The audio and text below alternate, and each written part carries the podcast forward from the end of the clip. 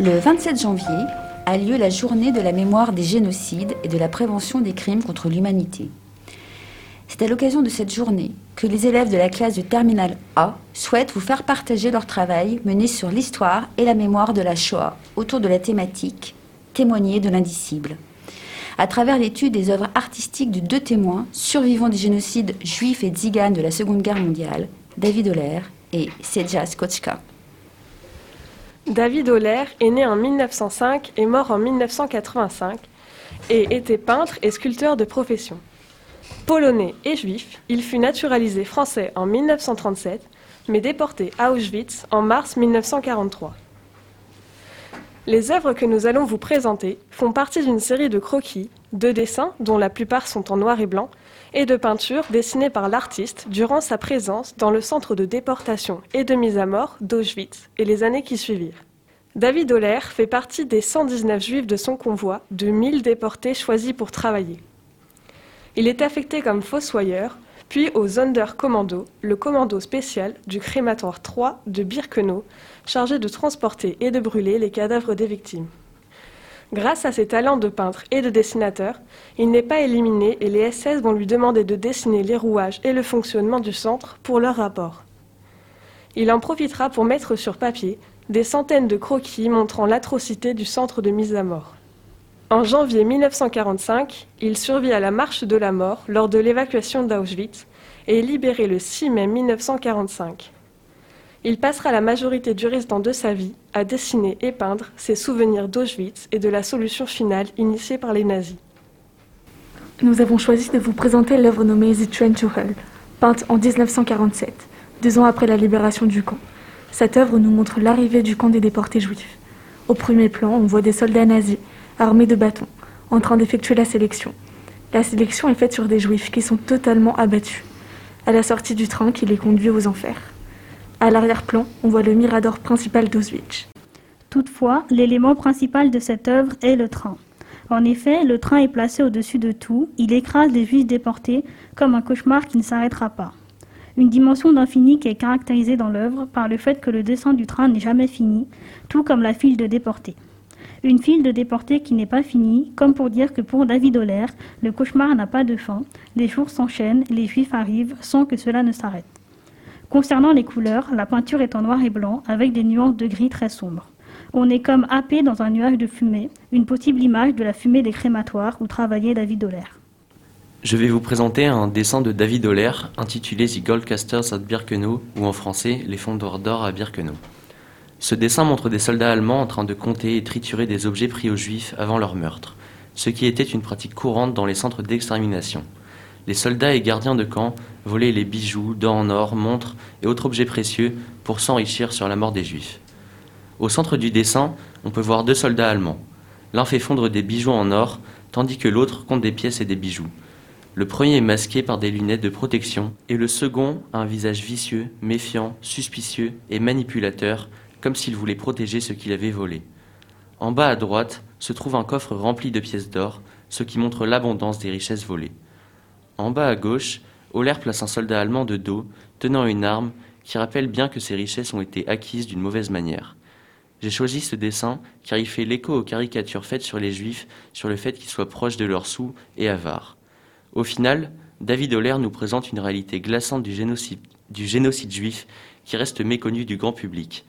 La préservation et la mise en lumière de ces œuvres est importante aujourd'hui, car les négationnistes ou ceux qui minimisent la gravité du génocide juif obtiennent plus de crédit et d'attention.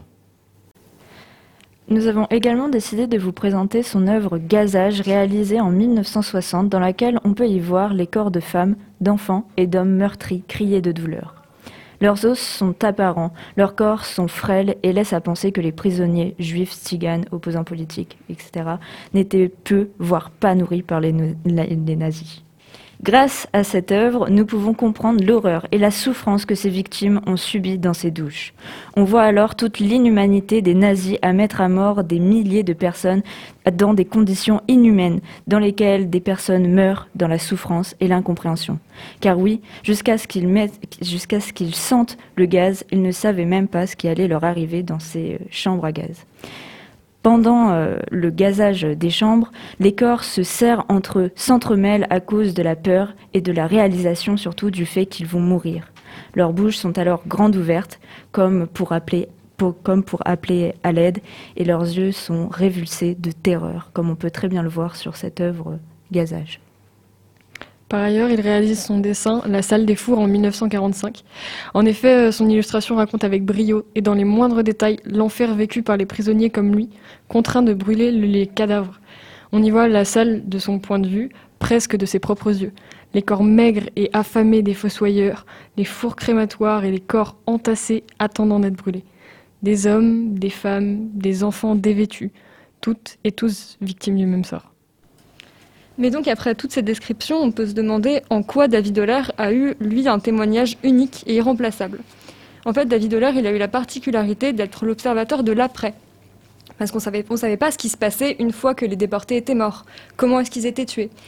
Et lorsque la plupart des témoignages juifs s'arrêtent soit à leur déportation, soit à leur survie des camps de mise à mort ou de concentration, David Euler, lui, nous permet de réaliser ce que la majorité a vécu. Un sort tragique, poignant qu'il retranscrit à travers toutes ses œuvres, frappantes et terrifiantes, et dont l'aspect visuel, empreint de cette simplicité très efficace sur le public, la rend donc irremplaçable.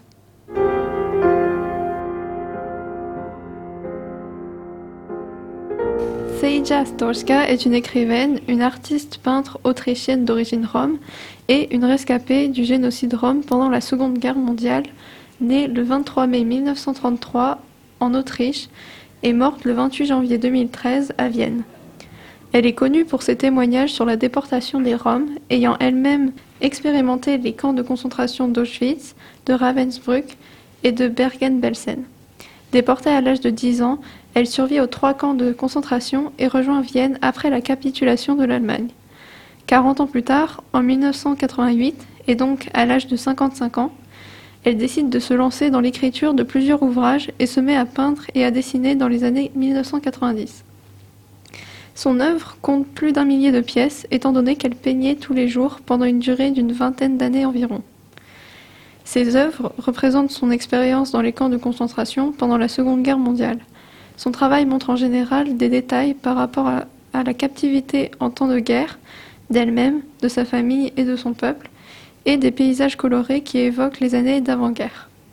Le motif de l'œil revient de manière obsédante dans les œuvres de Seija Stoïka, notamment dans cet acrylique sur carton de 1995. Un œil, une pupille verte, la sienne, son plus fidèle témoin, le recueil traumatique dans lequel se reflètent ses visions. Cet œil stupéfait dont on ne sait s'il est épouvanté ou épouvantable est celui de la connaissance, celui qui voit ce qui devait demeurer caché et qui le dénonce désormais. Dans sa sclérotique sont peints des corbeaux, des barbelés, un visage et un poteau de clôture portant la croix gammée nazie sur son flanc, tout cela entouré de noir représentant un œil fatigué, souffrant et terrorisé.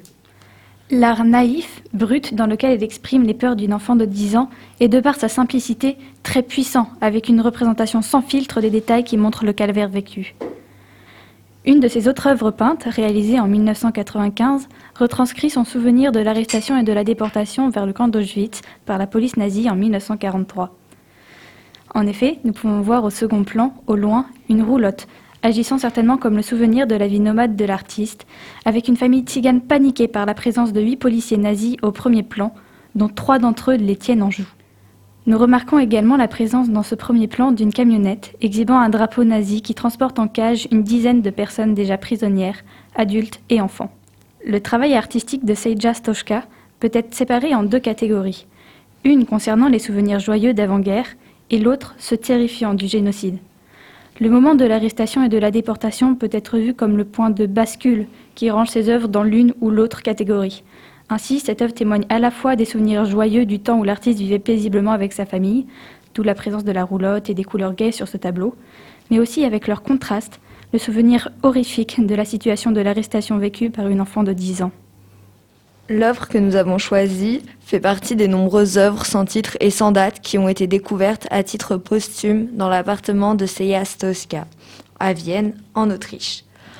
On y aperçoit un train marqué d'une croix gammée, allant sur sa voie de chemin de fer en direction d'un horizon aux couleurs rougeâtres. La voie de chemin de fer est entourée de verdure. Il y a un arbre sur la droite du tableau. Birkenau K2 est l'une des toiles que Seja Stochka a pu réaliser de son vivant. Birkenau K2 est une toile avec un fond de ciel dans lequel on voit plein d'oiseaux noirs qui volent. Ces oiseaux noirs font penser à des corbeaux ou même encore à des vautours. Ces oiseaux s'avancent vers les portes du camp de concentration de Auschwitz-Birkenau. On ne sait pas si c'est l'odeur de la mort qui les attire ou tout simplement toutes ces âmes présentes physiquement mais absentes mentalement, donc inertes.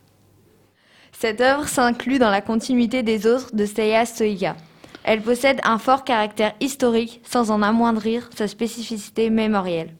Son style de dessin innocent relève néanmoins de la violence vécue lors de la déportation alors qu'elle était enfant.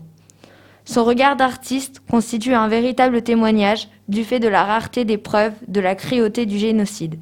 Irremplaçable.